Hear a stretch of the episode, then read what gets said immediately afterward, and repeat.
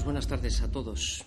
Lo que estaba comentando el pastor me estaba recordando también a mí cuando era joven. Digo, ahora que tenía el tiempo que era cuando tenía que haber dedicado a escuchar, a leer, y ahora que quiero, que quiero, no es que no pueda, pero no tengo el tiempo que antes tenía. Por eso aprovechar bien el tiempo, porque vienen días malos. Muy bien, vamos a comenzar con el Salmo 119. Vamos a estar hoy en los versículos del 121 hasta el 128. Hay una letrita ahí encima que pone allí y ahí es donde nos vamos a estar centrados esta tarde. Muy bien. Pues muy bien, el Salmo 119 es como una película, como la película de nuestra vida.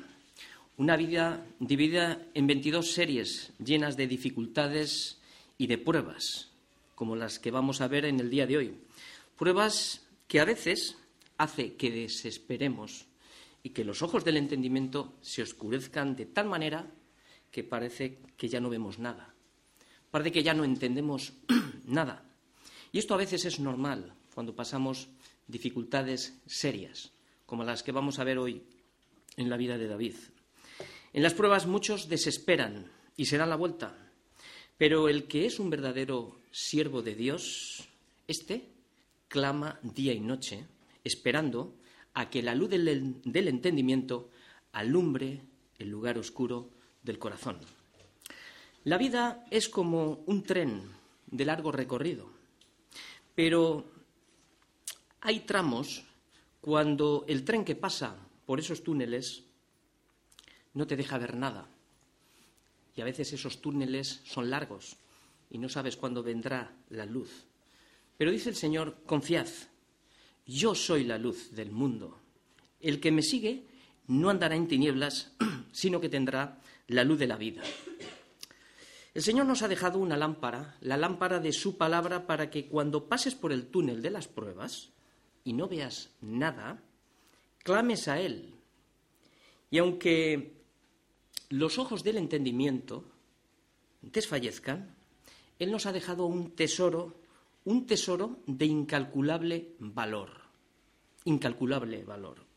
Por eso, recuerda, recuerda que tenemos la palabra profética más segura, a la cual hacéis bien en estar atentos como a una antorcha que alumbra en el lugar oscuro hasta que el día esclarezca y el lucero de la mañana salga en vuestros corazones. Esta es la palabra que hoy tenemos. Las grandes experiencias que cada uno de nosotros podemos vivir con Dios se viven en los túneles, en las pruebas. Ahí es donde se viven las grandes experiencias. Y en medio de esta serie vemos la vida de un hombre, la vida de David, un corazón conforme a Dios. Conocer cómo es el corazón que Dios ama, esto lo que nos va a hacer es que te sumerjas en la escritura para que las perlas espirituales lleguen a brillar en tus ojos para que puedas venir, para que podamos venir todos al conocimiento de la verdad y conozcamos que el amor de Cristo excede a todo conocimiento humano. El amor de Cristo es el que edifica y el que edifica nuestras vidas, porque el verdadero conocimiento tiene como base el amor. Sin amor no hay conocimiento porque la naturaleza de Dios es amor. Y si le quieres conocer, le debes de conocer a través del amor, porque no puedes conocerle si realmente no te enamoras de Cristo. No se puede. Allín es la decimosexta letra del alfabeto hebreo, hebreo. Es la que estamos viendo hoy. Significa el ojo que todo lo ve. Así que está relacionada con el ojo, esta letra. Y es lo que vamos a ver hoy en la predicación. Vamos a leer todos los versículos, desde el 121 hasta el 128, y luego iremos entrando en materia. Dice así, juicio y justicia he hecho. No me abandones a mis opresores. Afianza a tu siervo para bien. No permitas que los soberbios me opriman. Mis ojos desfallecieron por tu salvación y por la palabra de tu justicia. Haz con tu siervo según tu misericordia y enséñame tus estatutos. Porque tu siervo soy yo dame entendimiento para conocer tus testimonios. Tiempo es de actuar, oh Yahvé, porque han invalidado tu ley. Por eso he amado tus mandamientos, más que el oro, más que oro muy puro. Por eso estimé rectos todos tus mandamientos sobre todas las cosas y aborrecí todo camino de mentira. Esperando a que el día esclarezca en medio de las pruebas. Salmos 119, del 121 al 128. Bueno, vamos a ver eh, qué es lo que vamos a ver hoy. Vamos a ver entre el versículo, en el versículo 121 y 122 lo que vamos a ver es que el Señor es quien me sustenta. Vamos a ver el Señor, Señor es mi confianza y Él es el que me sustenta. En el versículo 23 ya nos estamos metiendo un poco en la prueba. Aquí, estamos, aquí vamos a ver un poco ese túnel de la prueba donde entramos. Los versículos 124 y 125 vamos a ver al salmista cómo pide luz en medio de un túnel porque no ve nada y le está pidiendo al Señor. Y en el versículo 126 al 128 la luz comienza a esclarecer. Pues muy bien, vamos a leer los dos primeros versículos y vamos a entrar. Juicio y justicia he hecho. No me abandones a mis opresores. Afianza a tu siervo para bien no permitas que los soberbios me opriman. Es como si David estaría en un juicio, siendo acusado, y, él estaría defendiéndose delante de un juez. David comienza esta estrofa declarando en su defensa dos cosas. Juicio y justicia he hecho.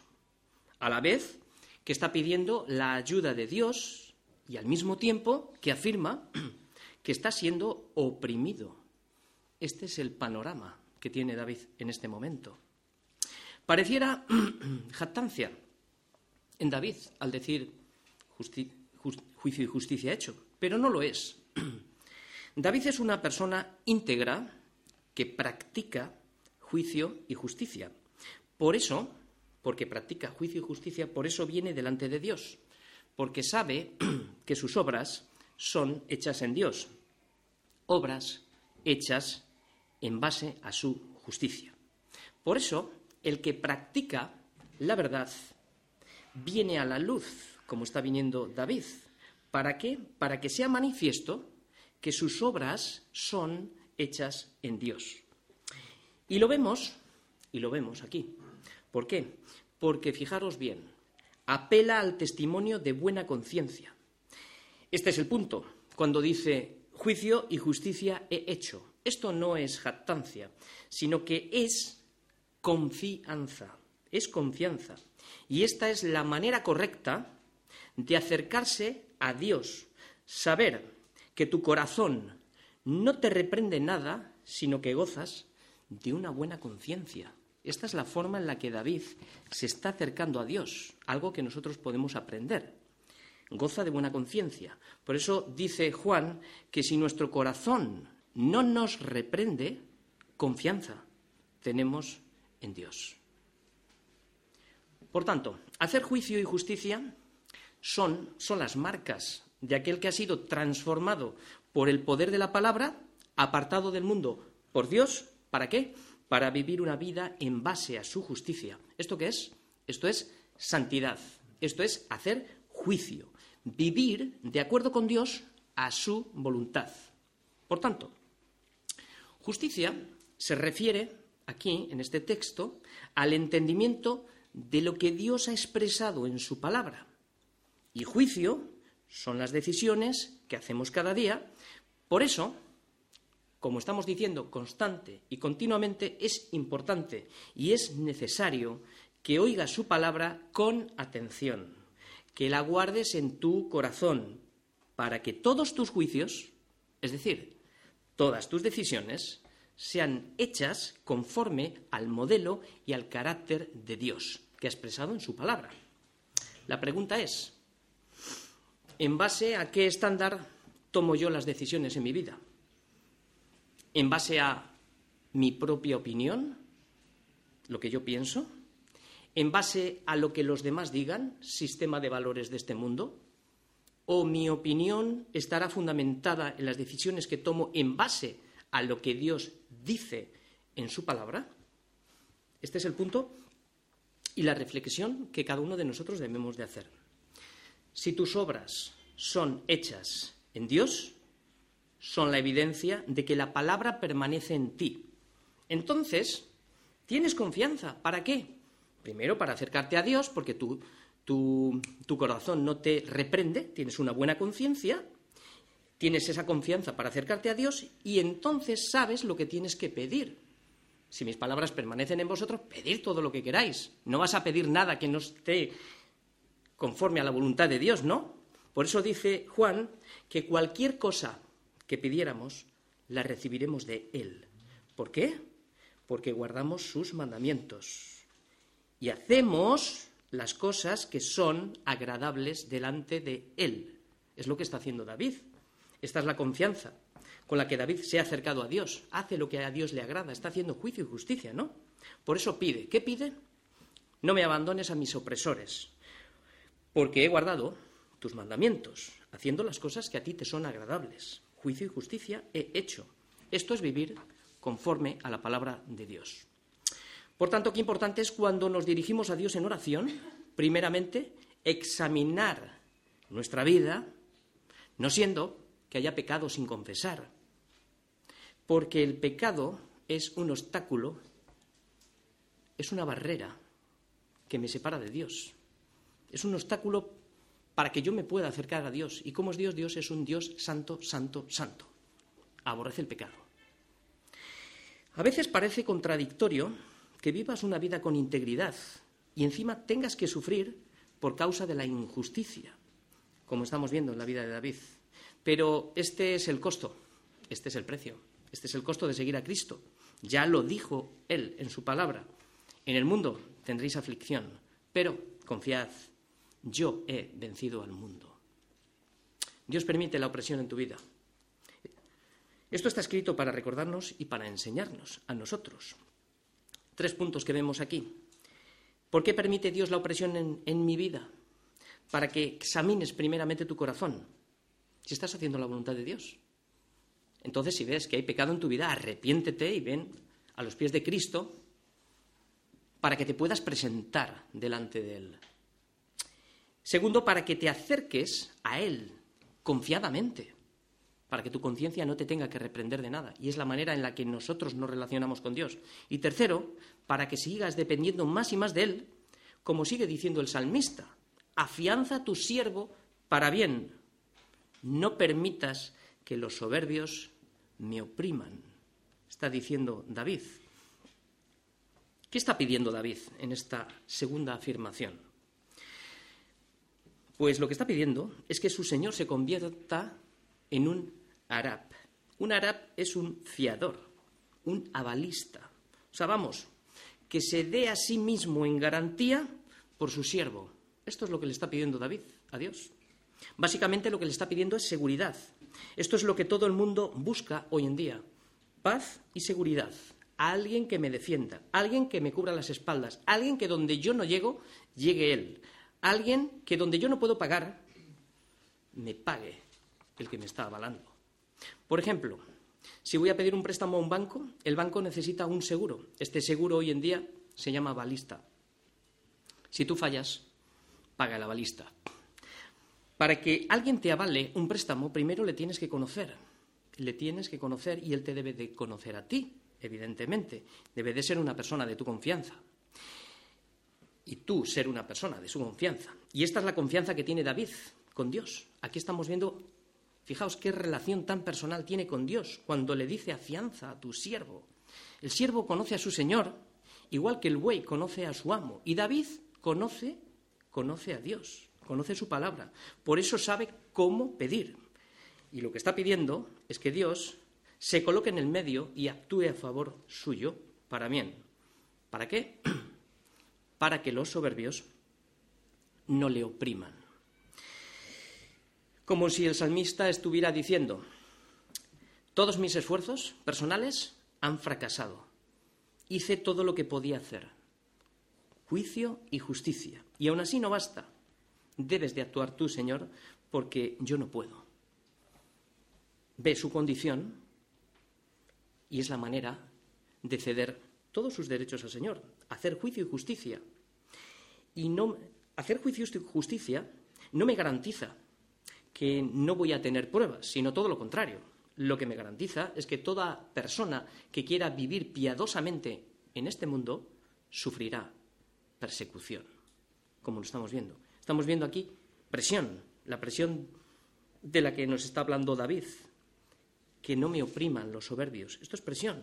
El hecho de hacer juicio y justicia no le obliga a Dios, o sea, el hecho de que tú hagas lo que tienes que hacer, no le obliga a Dios a tener una deuda contigo. Me debe de dar. Tengo un derecho. No le obliga a Dios absolutamente nada. Porque entonces la gracia ya no sería gracia, sino que Dios tiene una deuda contigo. Claro, mira lo que he hecho. Tú me debes. ¿Pero qué dice la Escritura? Al que obra no se le cuenta el salario como gracia, sino como deuda. Más al que no obra, sino que cree en aquel que justifica al impío, su fe le es contada por justicia. Esto dice la Escritura. Hay algunos que puedan pensar que Dios les debe su favor porque hayan hecho aquellas obras que Dios preparó de antemano para que anduviésemos en ellas. Algunos pueden pensar así. Ni siquiera esas obras nos salvan, ni siquiera esas obras nos justifican, ni nos dan el derecho a que Dios actúe a nuestro favor cuando yo quiero. Ni siquiera eso. Esas obras son los frutos y son la evidencia de que la gracia de Dios ya está actuando en ti. Debo de seguir confiando, debo de seguir esperando, aunque no me dé nada, aunque los vientos sean contrarios. Y si tarda, es porque aún no ha llegado ni su tiempo ni su hora. Mira, las medicinas a veces no actúan de inmediato, a veces debes de seguir tomando el tratamiento por un largo tiempo, hasta que haga el efecto de combatir la enfermedad. En el terreno espiritual, este efecto a veces es consolidar mi fe, depurar mi corazón, establecer prioridades en mi vida, aumentar la paciencia y prolongar mi esperanza. Estamos viendo que David está siendo oprimido y le está pidiendo a Dios que actúe, que se ponga en el medio. Pero la prueba Hemos hablado muchas veces de la prueba, pero recordamos, la prueba ejerce una presión. ¿Qué es lo que hace? Fuerza nuestro corazón. ¿Para qué? para saber lo que hay dentro, para que salga. Pero no te preocupes. ¿Hasta cuándo puedo resistir? No te preocupes. El que te ha creado conoce el material del que estás hecho y sabe hasta dónde puedes soportar. Cuando le dijo al pueblo de Israel en el desierto, le dijo, te probé y te afligí. ¿Quién? ¿Quién lo permitió? El Señor. ¿Esto qué es? Presión. Y te hice pasar hambre y te mantuve sin trabajo por mucho tiempo y permití que te arruinaras y que estarías sin marido para que te dieras cuenta que ya ves tu hacedor. Permití tu bancarrota, te probé con el dinero, permití que se burlaran de ti en el trabajo también y te probé y te afligí. Esto es presión. ¿Para qué? Para saber lo que había en tu corazón si habías de obedecer a Dios o no. Y estamos en este punto. David está pidiendo un fiador, una balista, en esta presión. ¿Quién es nuestro fiador? ¿Quién es nuestro avalista? ¿Quién pagó por nosotros? Hubo uno, alguien que estuvo dispuesto a ser tu fiador, a pagar la deuda impagable de sus amigos. Por eso, ni tú ni yo fuimos embargados y echados en la cárcel hasta que pagásemos todo lo que debíamos. Cristo es nuestro fiador, el único que avala a su siervo, el único que defiende a sus amigos delante de sus acusadores, el único que cargó en sí mismo nuestra deuda. ¿Cómo lo hizo? Anulando, había que anular, anulando el acta de los derechos que había contra nosotros, que nos era contraria. ¿Y qué hizo? Quitándola de en medio, la clavó en la cruz. Allí se manifestó la ira de Dios sobre él y él pagó el precio y la deuda que todos nosotros debíamos de pagar. Él pagó todo. Él se puso en medio y recibió la opresión y el castigo que nosotros merecíamos. Hay que tener mucha, mucha confianza para pedirle a alguien, afiánzame, págame tú la deuda, no permitas que los enemigos me opriman, defiéndeme tú, hazlo pronto porque estoy entrando en el túnel. Versículo 123. Mis ojos desfallecieron por tu salvación y por la palabra de tu justicia. Aquí la palabra ojos es la letra Ayin. El centro está aquí en el ojo. Este versículo eh, nos muestra varias cosas. El largo periodo de tiempo que David estaba siendo oprimido en medio de un túnel. ¿Por qué no respondes ya, verdad? Diríamos. Esto me enseña que la fe de David es una fe que persevera, la cual produce paciencia. Pero se necesita que la paciencia tenga su obra completa. Esto lo veremos más tarde. La paciencia es una obra que se necesita que sea completa. Y el profeta dice que sus ojos le fallaron no porque estaban cansados, le fallaron por dos cosas. Aquí hay dos porqués. Uno, por tu salvación y el otro es por la palabra de tu justicia. Salvación aquí en este texto eh, no se está refiriendo solamente a la salvación eterna, sino está refiriéndose al favor de Dios para ser librado del enemigo. Esta es la esperanza a la que él está. Es la esperanza, es la salvación que está esperando, ¿no? Y cuando dice, por la, eh, y cuando dice que mis ojos desfallecieron por la palabra de tu justicia, se refiere a los ojos del entendimiento, no que no vería, sino a los ojos del entendimiento. Necesita que Dios le capacite en medio de la debilidad de la prueba. Y a veces las pruebas nos debilitan tanto que perdemos hasta el conocimiento. Perdemos el conocimiento y esto es lo que le está pasando. El propósito es que la prueba, la prueba produce paciencia. Y como hemos dicho antes, dice Santiago, más tenga la paciencia su obra completa. A veces hay que esperar más tiempo de lo normal. ¿Para qué? Para que podamos ser perfectos y cabales. Cabales significa completos. El Señor quiere que estemos completos, sin que os falte cosa alguna. ¿Hasta qué? Hasta que Dios actúe. ¿Y mientras qué hacemos? ¿Qué es lo que necesitamos en medio de la prueba? Cuando los ojos del entendimiento desfallecen. Pues necesitas la palabra de su justicia, que es lo que está diciendo este versículo. ¿Y esto qué es? Sabiduría. Y sigue diciendo Santiago en su carta que si alguno necesita sabiduría en momentos difíciles, de prueba, que estamos siendo lo que sea, perseguidos, problemas, lo que fuere. Si alguno tiene falta de sabiduría porque no entiende por dónde está pasando, pídala a Dios, el cual da abundantemente y sin reproche y dice la Escritura que le será dada. Esto es lo que David está a punto de pedir en los siguientes versículos que vamos a ver dentro de un poquito. David conoce que la sabiduría es el temor a Dios, que es el principio, el temor a Dios. Y es un temor que está unido a su amor, porque lo que le va a pedir ahora David al Señor es amor. El conocimiento que necesita David viene acompañado del amor de Dios, cuando me enseña. Eso es amor. No debemos de separar nunca conocimiento y amor. Estas dos palabras siempre deben de ir juntas. Si las separamos, no seremos edificados en el amor de Dios. Más bien, seremos edificados en soberbia. Porque el solo conocimiento envanece, pero el amor de Cristo edifica. Y esto es lo que va a pedir ahora. Ahora vamos a, ver cómo está pidiendo una luz en medio de un túnel, en los versículos 124 y 125. Y leemos, Haz con tu siervo según tu misericordia y enséñame tus estatutos. Tu siervo soy yo. Dame entendimiento para conocer tus testimonios. O sea, es como decir, Señor, yo soy tuyo yo soy tu siervo.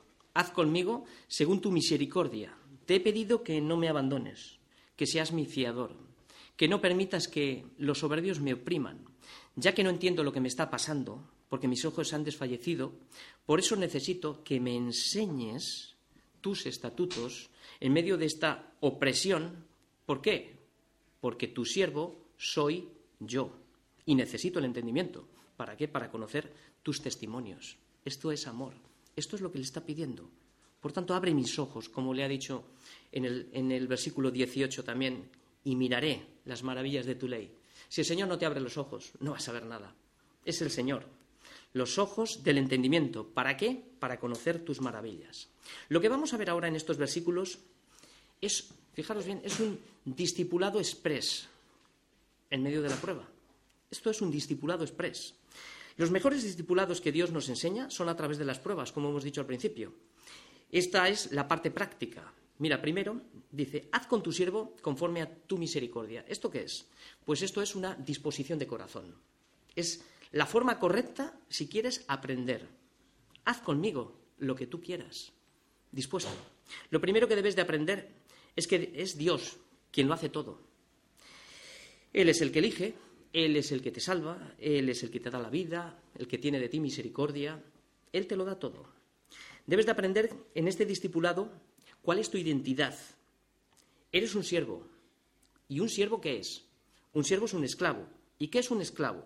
Es alguien que ha sido comprado por precio. Por tanto, ¿qué significa esto? Pues que no te perteneces.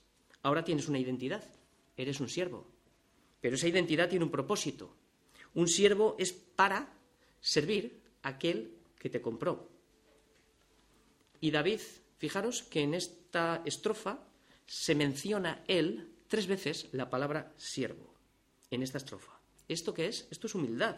Ahora compara llamándose siervo con he hecho justicia y juicio. Y entonces veréis que no hay jactancia. Lo siguiente que vemos también es misericordia, ¿no? Con, haz con tu siervo conforme a tu misericordia. O sea, que el Señor te enseñe sus estatutos, esto es pura misericordia. Pura misericordia. ¿Has pedido alguna vez esto en medio de una prueba? Cuando estás siendo atacado, cuando todo te va mal, ¿le pides misericordia o has pedido venganza? Porque David dice, haz conmigo. No está diciendo con sus enemigos, está diciendo, haz conmigo, conforme a tu misericordia. ¿Para qué? Para que no me desvíe, para que no me vengue, para que no empiece a murmurar, para que no empiece a criticar a los hermanos. Necesito misericordia, porque sin entendimiento puedo hacer cualquier cosa. Lo segundo que vemos, enséñame tus estatutos. ¿Y esto qué es? Esto es humildad. Solo el que es siervo y tiene disposición de que el Señor tenga misericordia de él para que sea enseñado, es el punto clave para recibir la instrucción. Humildad. Aquí hay entendimiento. Hay entendimiento. Cada domingo desde este púlpito se ministra para capacitar a los siervos para la obra del Evangelio. Además, se te invita a ser enseñado en diferentes casas. En unas se dan discipulados, en otras repasos de la predicación. Pero ¿sabes una cosa? Solamente acuden los que son siervos. Los que no son visitantes. ¿Qué diferencia de aquel que dice yo soy predicador o aquel que pasándose por siervo se cree alguien como maestro? ¿Qué diferencia? Dice Santiago, hermanos míos, no os hagáis maestros, muchos de vosotros, sabiendo que recibiremos mayor condenación. Nota lo que dice Santiago. No dice recibiréis mayor condenación, sino dice recibiremos mayor condenación, lo cual quiere decir que estos maestros están dentro. Es importante. El maestro es necesario y Dios lo ha puesto en la iglesia, pero ¿para qué? Para servir al Señor. Pero nunca para que deje de ser siervo porque sirve al Señor enseñando su palabra, su palabra. No se está exhibiendo él. El problema viene cuando el maestro se cree maestro, es cuando deja de ser discípulo. Por eso ya no recibe la enseñanza porque se cree maestro y está por encima del discípulo. Este, lo que dice Santiago, es que este recibe condenación, lo afirma. Solo se puede aprender dejándose enseñar. Y este es el corazón que Dios aprueba, el corazón que nosotros estamos viendo, el corazón conforme a Dios en la vida de David, lo que nosotros tenemos que aprender. Tercer punto que vemos aquí es que tu siervo soy yo. David dice yo soy tu siervo, tercera vez. No está diciendo yo soy David, ¿eh? mira, soy David. tengo tantos hermanos y mi padre. No, no, no, no, es un don nadie. Ni siquiera se menciona por su nombre en todo el Salmo. No hay ni una sola aparición de su nombre.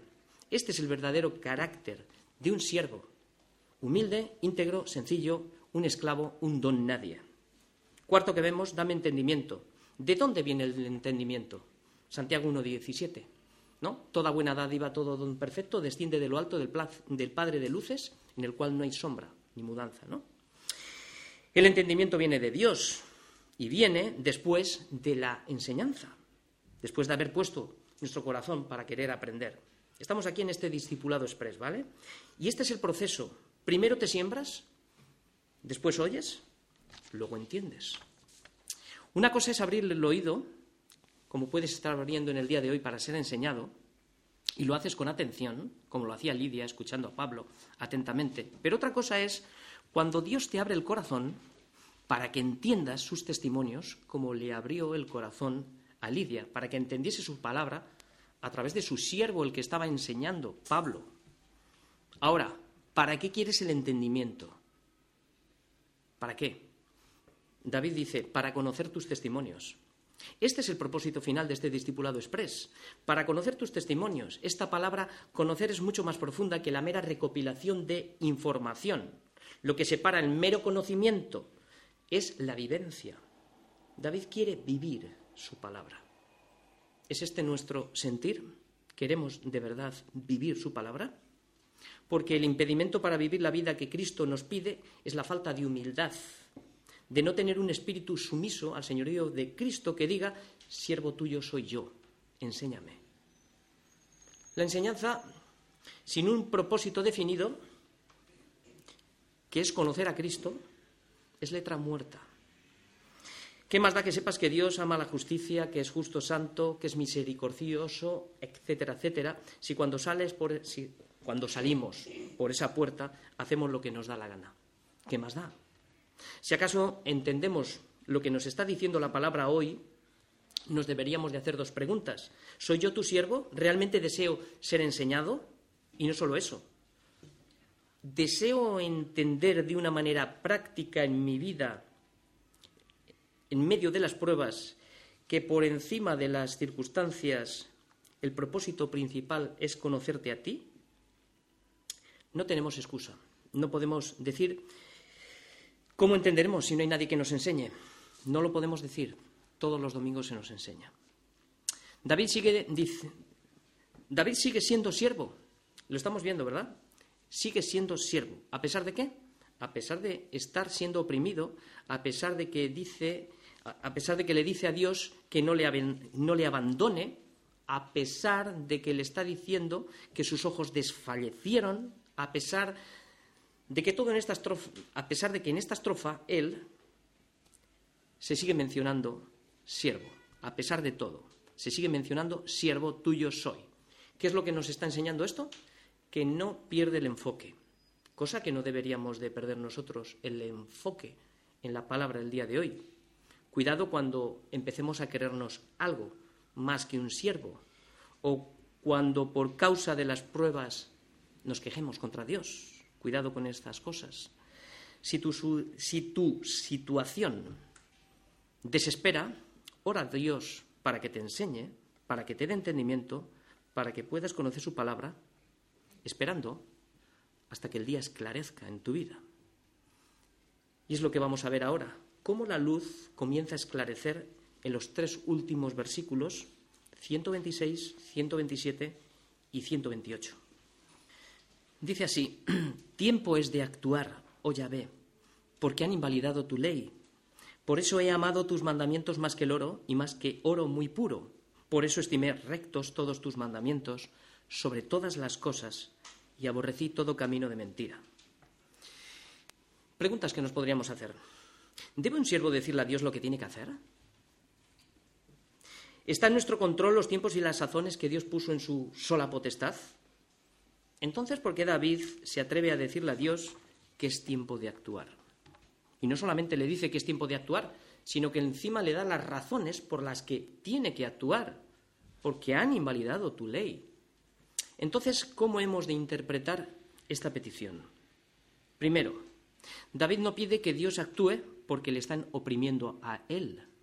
Aquí vemos que se ha separado de este punto de petición. Pide que Dios actúe porque su ley está siendo atacada. Habla de invalidada, habla de sin valor. Ama tanto la ley que para David es de tan grande valor que no lo puede soportar. Por eso David se aparta como diciendo, yo no puedo. Es tiempo de que tú actúes, pues están invalidando tus leyes y las están atacando. Es una petición que está bien pedida, que el Señor defienda, defienda su ley. Lo va a hacer, sí o sí. Evidentemente no lo va a hacer cuando nosotros queramos, lo va a hacer en su, en su voluntad. Y creo que el punto está aquí. Es tiempo de que David se aparte para que Dios actúe, haciendo juicio en base a su justicia, y lo hará en su tiempo y en su momento. David lo que me recuerda aquí, en esta imagen, que es como los escribas y que era un escriba, un guardián de la palabra de Dios. No puede soportar que la verdad sea invalidada. Le quema por dentro. Es un guardián. No actúes porque me atacan a mí, sino actúa porque te están atacando a ti. Por eso he amado tus mandamientos, más que el oro, y más que el oro muy puro. Por eso. ¿Por qué? Porque los soberbios me oprimen, porque mis ojos desfallecieron en tu salvación, porque tu palabra por la palabra de tu justicia? No. Por eso he amado, porque ellos han invalidado tu ley. Ahí está el punto, porque la han invalidado. Para David, como vamos a ver, es más importante la palabra que cualquier otra cosa. Todo lo que tiene valor en esta vida se le da un precio. Y el valor de las cosas, todo tiene un precio. Una casa tiene un precio, un coche, todo tiene un precio. Tu tiempo tiene un precio. El trabajo de nuestras manos tiene un precio. ¿Cómo podríamos valorar la palabra de Dios? ¿Cuánto estaríamos dispuestos a, pagar si no la tendríamos? ¿Cuánto estarías dispuesto a pagar por tener la palabra de Dios morando en ti todos los días hasta el fin? ¿Qué valor le daríamos? En el mundo el dinero en sí no vale nada porque es papel. Eso no tiene ningún valor. Lo que realmente vale es lo que está detrás del dinero, que es el oro. Y el oro es lo que le da el respaldo al dinero. ¿Cómo valora David la palabra de Dios? Directamente se va al mercado de valores y escoge el metal más precioso y lo compara. ¿Cuál es el metal más precioso? El oro. Y entonces dice, más que el oro. Amo más la palabra, más que el oro, más que el oro muy puro. Esto es lo que está diciendo David. La palabra dice que donde esté tu corazón, allí estará tu tesoro donde aquello que tú amas, ese es tu tesoro. Y ahí está el tesoro de David, la palabra. El corazón de David determina dónde está su tesoro. El corazón de David está en la palabra de Dios y es lo que ama. Y para saber cuál es la cuantía y el valor que David otorga a la palabra de Dios, es más que, no hay comparación, más que lo que me puedas poner, no hay metal precioso en el mundo que se pueda comparar con la palabra de Dios. Por eso he amado tus mandamientos, más que el oro, más que el oro, más que el oro puro. El oro está por debajo en el valor a la palabra, es lo que está diciendo David. David lo compara con lo más preciado. Y claro, fijaros bien, tiene sentido. Tiene sentido. Hay un sentido común, no, bueno, común, santificado, para que entendamos esto. Y esto lo podemos entender claramente. ¿Por qué tiene sentido? Mira, porque el oro no te da la vida, ni la salvación. No tiene misericordia de ti. No recibes gracia a través de él. No puede darte perdón de tus pecados. No puede imputarte la justicia, de manera que te puedas presentar justo delante de Dios. No te da la vida eterna. No hay oro suficiente en el mundo entero que puedas para comprar tu salvación. No te da el conocimiento de Dios. Más bien, puede atrofiar lo poco que tienes. No te da la libertad, aunque algunos digan que el dinero me da libertad. Es mentira. Les hace aún más esclavos, porque con el dinero compras cosas y las cosas te esclavizan todavía aún más. La palabra está por encima. Me da esto. Sí, pero el dinero ayuda. Mentira. En contraste, la palabra es la verdad y permanece para siempre. Y las cosas temporales no permanecen. Si alguno ama el mundo y el oro del mundo, el amor del Padre no está en él, perecerá. Cuando David llega a decir semejante expresión en cuanto al valor de la palabra, solo puede venir de la percepción de la relación de un corazón limpio por la palabra de Dios. Básicamente, David ha llegado al mismo entendimiento que Job y que Salomón, comparando el oro muy puro, las joyas más preciosas, con la palabra de Dios. El resultado es no hay comparación. Y termino en el versículo 128. Por eso estimé rectos por eso estimé rectos todos tus mandamientos, sobre todas las cosas, y aborrecí todo camino de mentira. Así debería de comenzar y terminar esta serie en nuestra vida, como empezábamos, como una película. Igual que comienza esta estrofa, fíjate cómo comienza, haciendo juicio y justicia, termina aborreciendo todo camino de mentira, haciendo lo mismo, juicio y justicia. Aquí estamos viendo la integridad del corazón de David. Lo que amo, como dijimos la vez pasada, determina lo que aborrezco, todo camino de mentira. Y lo que aborrezco determina lo que amo. He amado tu palabra más que el oro, y más que el oro muy puro. Aquí está la comparación. La única manera de que podamos llegar a estimar rectos todos sus mandamientos es conociendo el camino de la verdad, lo cual te llevará a aborrecer todo camino de mentira. Hemos llegado al final. Solamente recuerda esto. Tenemos la palabra profética más segura, a la cual hacéis bien en estar atentos como a una antorcha que alumbra en el lugar oscuro, hasta que el día esclarezca y el lucero de la mañana salga en vuestros corazones. Amén.